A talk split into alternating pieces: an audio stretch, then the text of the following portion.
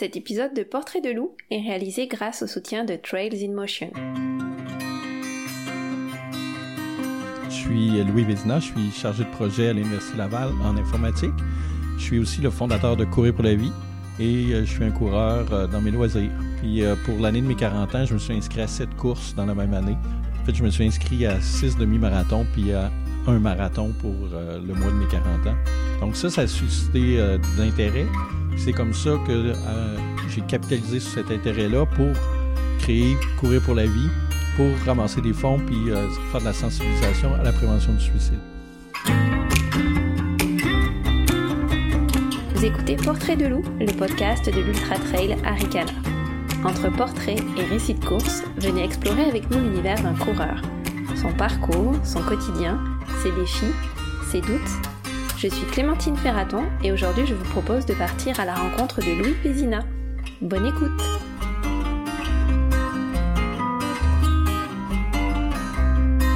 J'étais pas du tout sportif, et euh, après le cégep, quand on est obligé d'aller au cours d'éducation physique, j'ai complètement arrêté de bouger.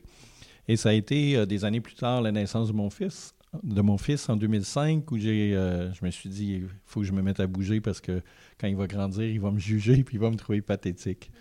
Alors c'est comme ça que j'ai acheté des souliers puis j'ai commencé à courir. Mais au début, je courais environ 15 à 30 secondes puis je marchais deux minutes parce que mon, mon, rythme cardiaque montait en flèche. C'était vraiment pathétique. Donc, tu avais choisi la course à pied euh, plus pour euh, la facilité que, que, ce sport euh, procure, en fait ou, Oui, effectivement. Le, puis la, tranquillité du matin qui me procurait beaucoup de plaisir. Donc, je me suis fixé comme objectif de faire un 10 km en pensant sincèrement que c'était la plus longue distance qui me serait possible de faire dans ma vie. Hein. Puis tu t'es préparé pendant combien de temps pour ces 10 km? Pendant, pendant une année. Ben, en fait, une année, à, cette époque-là, une année, c'était, ça excluait l'hiver. OK. donc c'était six mois. oui, c'est ça. Euh, donc la course à pied en 2005, ton premier 10 km. Puis euh, là, aujourd'hui, on est en 2018 et tu viens de me dire que tu avais couru un 80 km. Donc il s'en est passé des choses entre-temps. Oh oui. Euh, est-ce que tu peux nous raconter un petit peu? Est-ce que tu as pris la piqûre de la course à pied ou comment? Oui, ben, en fait, après avoir couru le 10 km, j'ai complètement arrêté de courir en me disant j'ai atteint le, plus grand objectif qui est possible d'atteindre. Mais rapidement, ça m'a manqué le bien-être que la course m'apportait. Euh, je suis devenu plus créatif, plus énergique.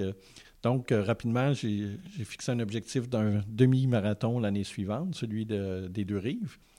Et j'ai trouvé ça difficile, c'était le double, mais j'ai quand même réussi à faire sous les deux heures, qui était 1h59, 58 secondes. Wow! et là, euh, là j'ai décidé de faire un demi-marathon à chaque année, et, mais d'utiliser ça, euh, d'utiliser la course comme prétexte pour voyager. Donc, je me suis dit, je vais faire un demi-marathon euh, dans une ville dans le monde, un par année. Toujours des petits voyages.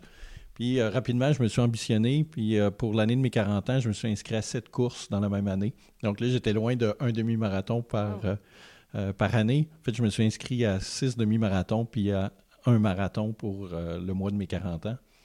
Donc ça, ça a suscité de l'intérêt. Puis c'est comme ça que j'ai capitalisé sur cet intérêt-là pour créer Courir pour la vie, pour ramasser des fonds, puis faire de la sensibilisation à la prévention du suicide. Puis pourquoi la prévention du suicide? Est-ce que tu veux nous en parler un petit peu? En fait, euh, j'ai choisi la prévention du suicide parce que je trouvais que c'était une cause qui était négligée. Donc, euh, il y a beaucoup, beaucoup d'initiatives qui sont en place pour euh, le cancer, par exemple. Et pour la prévention du suicide, il n'y avait rien. Puis j'avais perdu un ami quand j'étais au secondaire par suicide. Et le père de mon ex-épouse aussi s'est suicidé. Donc, ben, au départ, l'idée, c'était de ramasser 1000 dollars à l'aide de mes courses, mais finalement, euh, mon côté excessif a pris le dessus, puis finalement, maintenant, c'est une euh, fondation qui est partout au Québec. Puis, euh, pourquoi justement, donc toi au début, bah, tu t'es fixé un 10 km, ensuite un demi-marathon, puis après six, demi-marathons, puis ensuite ta fondation, on sent que tu es quelqu'un qui carbure un petit peu au défi. donc il y a des défis personnels, mais aussi la volonté bah, de courir pour une cause. Ça, c'est venu comment en fait? De pas juste se limiter à courir pour soi, mais aussi de courir pour, pour les autres ou pour euh, amasser des fonds pour une cause. en fait, à partir du moment où j'ai commencé à, recruter des coureurs avec la fondation, ben, c'est la magie de voir euh, de voir cette passion-là se développer chez les autres aussi. hein. Donc, euh, souvent, je suis à des événements sportifs où je ne cours pas nécessairement, mais j'ai euh, 20, 30 coureurs qui ramassent des fonds pour la prévention du suicide, puis qui, euh, qui, qui finissent leur premier 20, leur premier 10, puis je vois cette lueur-là dans leurs yeux. Donc, pour moi, c'est formidable. Puis de baigner dans ce milieu d'athlètes-là, là, c'est quelque chose, un gros, gros plus dans ma vie. hein. En fait, au départ, quand, quand j'ai commencé, je m'attendais à amener des coureurs vers la cause, mais ce qui est arrivé, c'est plutôt que j'ai amené des gens sympathiques à la cause vers la course. Donc, c'était euh, à, à peu près entre 70 et 80 des gens qui s'inscrivent n'ont jamais couru. Donc, euh, c'est un, un moteur, euh, un moteur d'investissement dans la, la santé mentale et physique. Puis ta fondation aujourd'hui, ça, vous amassez euh, à peu près combien de, de fonds par année? euh? Jusqu'à maintenant, on a amassé près de 700 000 pour euh, 19 centres de prévention du suicide différents. Mais au-delà de l'argent, c'est surtout le, le fait que les gens qui amassent de l'argent parlent de leurs défis, sont fiers d'eux et brisent le tabou qui est le, suicide dans leur entourage. Donc, euh, c'est là qu'est le plus grand bénéfice, donc de faire en sorte qu'on en parle, puis que euh, en fait, les gens investissent puis que ce soit un outil d'attachement à la vie. Donc, c'est la promotion de la santé comme mesure d'attachement à la vie. Puis tu fais ça, en fait, euh, c'est pas ton travail, là, cette fondation-là, tu as un travail à temps plein. Oui, tout à fait. J'ai Mhm. j'ai un travail à temps plein, puis ça, c'est c'est mon loisir, mais qui est, qui est quand même... Qui te prend beaucoup de temps, j'imagine. C'est un loisir qui prend beaucoup de temps, mais qui, en fait, qui, avec les années, est devenu un mode de vie. Donc, euh, l'été, les fins de semaine, je les, je les- comme là, j'arrive de Montréal, où il y avait le marathon de Montréal. Euh, la fin de semaine prochaine, c'est le marathon de Granby. Donc, euh, ma vie tourne autour des événements sportifs un, un peu partout. Puis maintenant, je sépare les deux. C'est soit Louis qui va courir, ou soit le, fondateur de Courir pour la vie qui va soutenir les participants. Mais j'essaie plus de courir et de soutenir les participants en même temps. là. Donc, j'ai séparé ces deux aspects-là. J'ai une de mes questions qui était justement de savoir euh, quelle place le sport occupait dans ta vie. Là, j'ai- je- enfin, à t'entendre, c'est une place assez importante. Oui, tout à fait. Mais euh, dans, une, dans une de tes semaines, euh, comment, ça, comment ça fonctionne En fait, tu t'entraînes euh, tous les jours? Est-ce que tu t'entraînes deux, trois fois par semaine? Euh, Je, je m'entraîne euh, en fait à peu près quatre fois par semaine. Donc, il y a une journée que je fais l'aller-retour de Charlebourg jusqu'à l'Université Laval. Donc, ça, ça me fait un 25 km cette journée-là.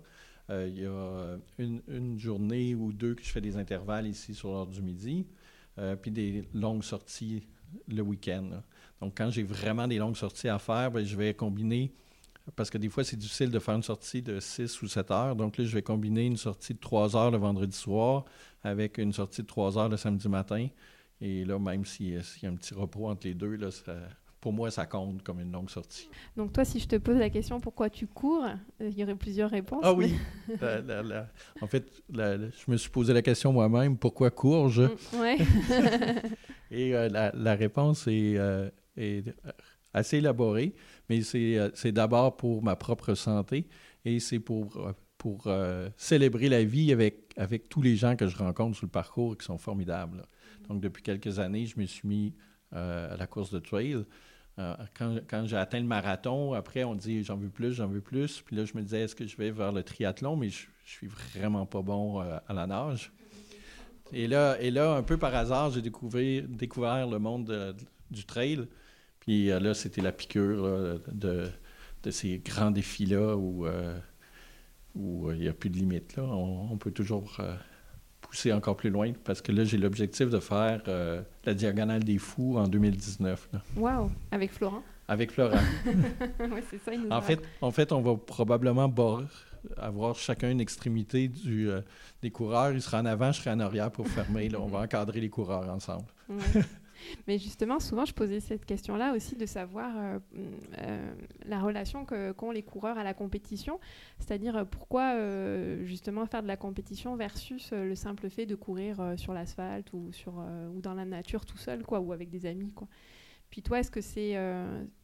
à t'entendre, si je répondais à ta place, mais c'est pas à moi de répondre, j'ai l'impression que c'est pour le- les défis aussi que ça te, que, ça- que ça te, le, le- le- le défi que ça te soumet en fait, puis aussi euh, peut-être le, le partage avec les autres. Oui, Mais- tout à fait. En fait, l'en- l'entraînement, c'est intéressant. Euh, puis c'est drôle parce que euh, mon parcours aussi dans, l'entraînement a beaucoup changé. Au départ, c'était c'était un peu pour m'isoler, avoir mon temps à moi, mon temps seul. Puis maintenant, en fait, je m'entraîne souvent avec les autres. Donc maintenant, c'est un outil de socialisation, l'entraînement. Donc ça, ça, a changé dans mon parcours. Et ben, en fait, j'aurais de la difficulté, je crois, à maintenir un entraînement soutenu s'il n'y avait pas un objectif qui, qui, me fait toujours peur. J'essaie de toujours me mettre un objectif qui me qui n'est pas facile, puis peut-être toujours un petit peu plus élevé que ce que je crois être capable de faire pour, euh, pour garder cette tension-là qui, euh, qui m'amène à me dépasser justement, la course en sentier, là, tu disais que tu t'étais mis, euh, après avoir couru tes marathons, à la course en sentier. Euh, qu'est-ce que ça t'apporte, euh, la course en sentier, peut-être, si tu compares à la course sur, route? Ben, C'est beaucoup moins monotone. Donc, puis je trouve qu'il y a une fraternité incroyable entre les coureurs. La première fois que j'ai couru en sentier, puis j'étais très naïf parce que je n'avais pas regardé le D+. Là. Donc, euh, je ne savais pas trop euh, c'était quoi cette donnée-là, plus. Donc, euh, j'avais vu, je m'étais inscrit, c'était le trail du Mont Albert. Donc, je me suis inscrit aux 21 km. Je bon, 21 km, moi, je fais ça en deux heures. Je suis maintenant, bon, il va y avoir un peu de côte, donc peut-être deux heures et demie, trois heures. Puis ben là, je me suis rendu compte que c'était pas du tout la même technique, que c'était vraiment différent. Puis, je crois que j'ai fini en plus de 5 heures. Oui, puis il est très technique celui-là. oui, c'était vraiment euh, la catastrophe. Mais d'un autre côté, je trouvais formidable parce que je me suis dit, oh voilà, j'ai une courbe d'apprentissage devant moi. Donc, euh, il y a pas j'ai plusieurs années à m'améliorer devant, devant moi, fait que je voyais ça d'un œil positif. Puis à Ricana, donc cette année, tu as couru le 80 km. Oui. Est-ce que euh, tu peux nous parler un peu de ta préparation pour cette course? Cette, course-là, en fait, euh, je, me suis entraîné de façon assez rigoureuse. Puis Aricana, pour moi, était une, étape parce que je, vise de faire la Diagonale des Fous. Donc, euh, il y a un an, je me disais, il me reste deux ans avant la Diagonale des Fous. Comment, comment c'est possible? Je dois être plus sérieux dans mon entraînement et plus structuré. Donc, avec mon entraîneur, Evelyne Blouin, on a, divisé les deux ans qui restaient en huit fois trois mois avec des objectifs précis à tous les trois mois. J'étais dans une période où je m'entraînais un peu moins, donc le premier trois mois, c'est compléter un reprendre l'entraînement régulier, compléter un demi-marathon. Donc c'était quand même assez. Et là, de trois mois à trois mois, on augmente les objectifs. Et là, je suis à la quatrième période de trois mois, qui était de faire le 80 Aricana. Ça me faisait peur parce que j'avais jamais fait plus de 30 en, trail, puis j'avais jamais fait plus qu'un marathon. Alors, je me suis bien entraîné, puis je trouve que la grosse différence entre l'ultra et, la, c'est la préparation mentale qui, qui, qui devient, je crois, presque plus importante que la préparation physique. C'est difficile de gérer 15 heures de flux de pensée. Puis alors, est-ce que tu as des trucs pour gérer euh, En fait, oui, ça, ben, ça, ça, a assez bien été. Euh, en fait, ça a très bien été. Euh, c'était, mon objectif principal. En fait, moi, je ne suis pas un coureur rapide, donc euh, mon seul objectif, c'est de terminer sans, à l'intérieur des cut-offs. Et donc, ça n'a pas vraiment d'importance, la position, même si je finissais dernier. J'ai la fierté, si je finis dernier, d'être celui qui a couru le plus longtemps. Donc, ça, ça ne me dérange pas. Mais l'objectif, c'était de finir dans un état mental où j'étais fier de moi, où j'étais encore capable de sourire. Puis euh, pour être capable de continuer à, bâtir là-dessus, de finir de façon lamentable, ça aurait été difficile de poursuivre l'entraînement puis me dire que je pouvais être capable de faire le double dans un an. Donc, euh, j'ai accordé beaucoup d'importance à, sourire. Des fois, je me rendais compte pendant le parcours que j'arrêtais de sourire, puis là, je me, remettais un sourire au visage. Puis, euh, j'ai découpé je voulais absolument pas penser à l'entièreté de la course parce que ça me paraissait démesuré. Donc, de, penser que je cours 40 km puis qu'il me reste encore 40 km. Donc, jamais j'ai coupé tous les, tous les euh, projections en avant que je pouvais avoir et j'ai tout découpé de ravitaillement en ravitaillement. Puis, à l'intérieur d'une course de ravitaillement, j'ai découpé ça en demi-heure. À la demi de je prenais quelque chose de sucré, puis à l'heure pile, je prenais quelque chose de salé. Et là, je me concentrais uniquement. Puis une demi-heure, ça passe super vite.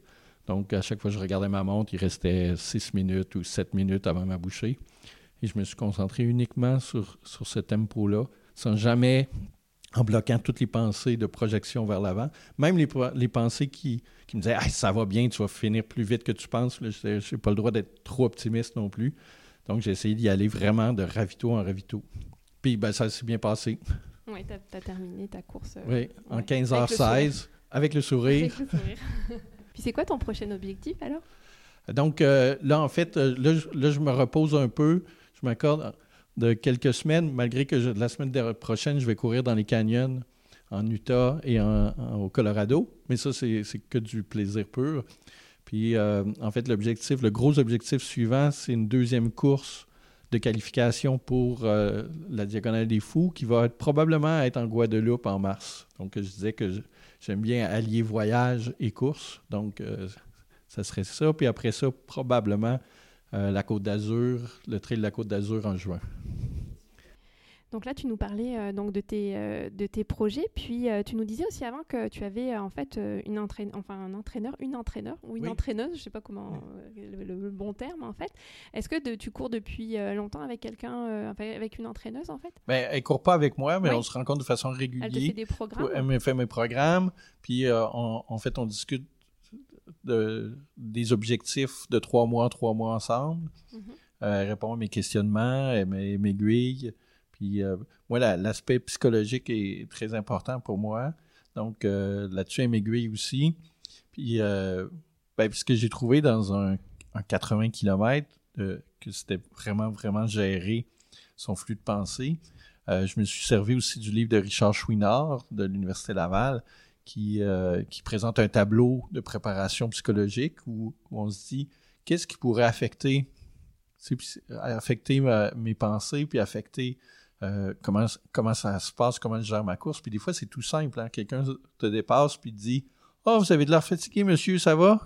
Puis ça, c'est une petite goutte de poison dans ta tête qui s'étend puis qui, puis qui prend trop de place. Donc, donc il faut, faut, anticiper ces choses-là puis, puis être prêt à les bloquer puis pas laisser ce poison-là faire, faire son chemin. Là. Puis des fois, c'est nos propres pensées qui nous contaminent. Donc, euh, pour moi, cet aspect-là est très important.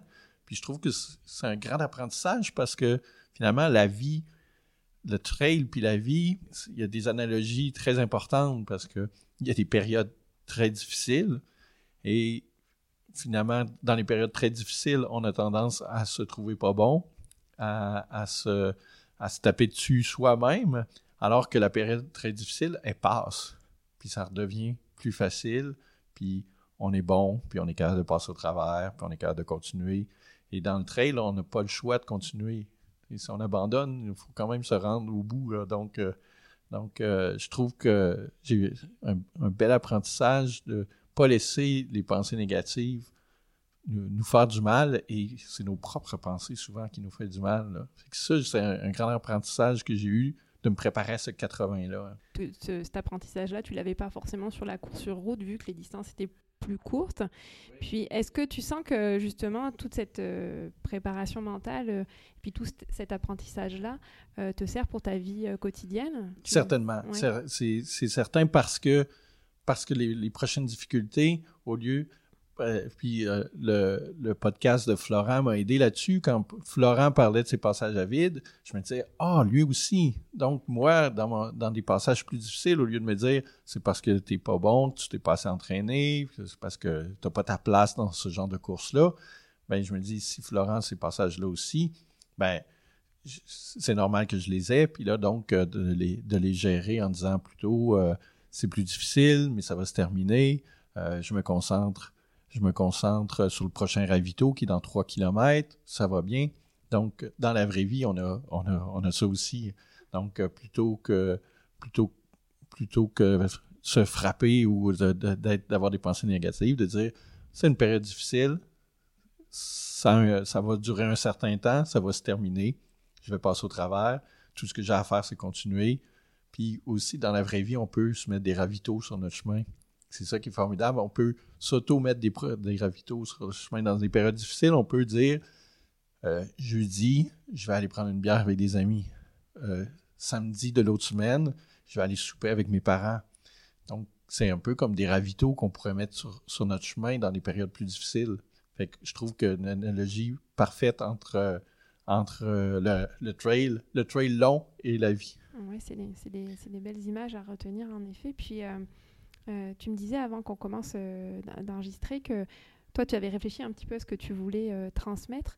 Puis justement, quel message tu voudrais, toi, faire passer aux gens, aux gens qui nous écoutent? Ben, en fait, que que c'est possible pour tout le monde de, ben, de courir, mais aussi d'accomplir des rêves. Donc, euh, c'est tout simple. Il suffit de faire le premier pas. Donc, euh, souvent, souvent, les gens ont des rêves. Puis si, si, si tu allais vers ce rêve-là, ce serait quoi la première chose que tu aurais à faire? Souvent, il me dit euh, ah, je ferai une recherche Google sur tel truc. Ben, alors, fais-le. Fais simplement le pas suivant. Donc, en faisant toujours le pas suivant, on peut réaliser des choses formidable. C'est comme ça que j'ai mis en place le, trail de la, muraille de Chine. Donc, avec la fondation, à toutes les années, on va courir sur la muraille de Chine. Mais si j'y avais réfléchi, c'était insensé de, comme, comme rêve. Mais finalement, j'ai juste fait le pas suivant, le pas suivant, le pas suivant. Puis maintenant, on va retourner sur la muraille de Chine pour la quatrième année. donc, euh, tu peux nous en parler un petit peu de, ce projet-là? Donc, à, tous les mois de mai, on, on, va courir sur la muraille de Chine. On court 70 km. Donc, mais c'est pas un, ça s'appelle le trail de la muraille de Chine, mais c'est pas un trail long. En fait, c'est un trail par étape. Donc, 70 km, mais en 6 étapes de 8 à 12 km. Donc, on fait en 5 jours. Donc, c'est accessible à des gens qui, euh, qui courent un demi-marathon à peu près. Donc, c'est peut-être euh, en moyenne 3 heures d'effort par jour. Donc, mais c'est absolument magnifique parce qu'on court sur des portions abandonnées de la muraille de Chine, sur des portions rénovées on va des endroits où presque personne ne va. Donc, euh, la muraille à, moitié détruite avec euh, les arbustes qui, poussent, euh, il n'y a pas de côté, beaucoup, beaucoup de dénivelé. C'est un, voyage magnifique. Un voyage de fraternité aussi parce qu'on est dans l'effort avec, avec les gens qui font le voyage. On devient des amis pour la vie. Donc, c'est une aventure formidable. Et vous êtes combien, tu disais, euh, à faire ça? Là-bas, on est toujours euh, euh, une cinquantaine. Mhm. avec Courir pour la vie, en fait, on joint des groupes de Français. avec Courir pour la vie, on est entre 5 et 10. Peut-être l'année prochaine, on sera un peu plus. Donc, mais là-bas, on est toujours 50 à, faire, à faire les différentes étapes mhm. du trail de la muraille de Chine tu disais justement de, que c'est possible de. Tu, voulais montrer aux gens justement que c'est possible de, de, réaliser ses rêves. Moi, il y a une question qu'on aime bien poser, euh, nous, chez Curiosité c'est que si tu euh, retournais, mettons, 20 ans en arrière et que le Louis Vizina d'il y a 20 ans regardait le Louis Vizina d'aujourd'hui, est-ce que tu serais surpris de voir, euh, de voir la personne que, que tu es devenue, de regarder tes projets Ah, il serait certainement étonné. Premièrement, il ne le reconnaîtrait pas à cause de la barbe. Mais en fait, euh, oui, il serait assez étonné parce qu'il ne pourrait jamais croire qu'il court. Tu sais, le, Louis d'il y a 20 ans euh, ne bougeait plus depuis des années, euh, fumait la cigarette. Donc, on, dirait au Louis d'il y a 20 ans, tu vas courir en 80 km, il dirait c'est impossible. C'est un beau témoignage. En tout cas, c'est un beau message quoi, de dire que c'est vraiment possible, si on le veut, de à la fois réaliser ses rêves puis de, se mettre au sport. En tout cas. Oui, tout à fait. Puis, puis euh, en fait, tout, tout se réalise en petits pas. Donc, c'est l'analogie de la vie. On peut tout faire en faisant simplement la prochaine étape c'est un beau message. Je te remercie, Louis, pour euh, ce beau témoignage qui est très touchant. Puis, euh, on va te souhaiter euh, bonne chance pour la Diagonale des Fous. On va te suivre pour ce beau projet. Merci beaucoup. Merci beaucoup. Merci, Louis. Merci. Vous venez d'écouter le quatrième épisode de Portrait de loup, le podcast de l'Ultra Trail Aricana. Cette entrevue avec Louis Vézina a été réalisée grâce au soutien de Trails in Motion. C'est une coproduction événement Aricana et Curiosité. Vous pouvez retrouver toutes les infos sur l'UTHC sur leur site web aricana.info. À bientôt!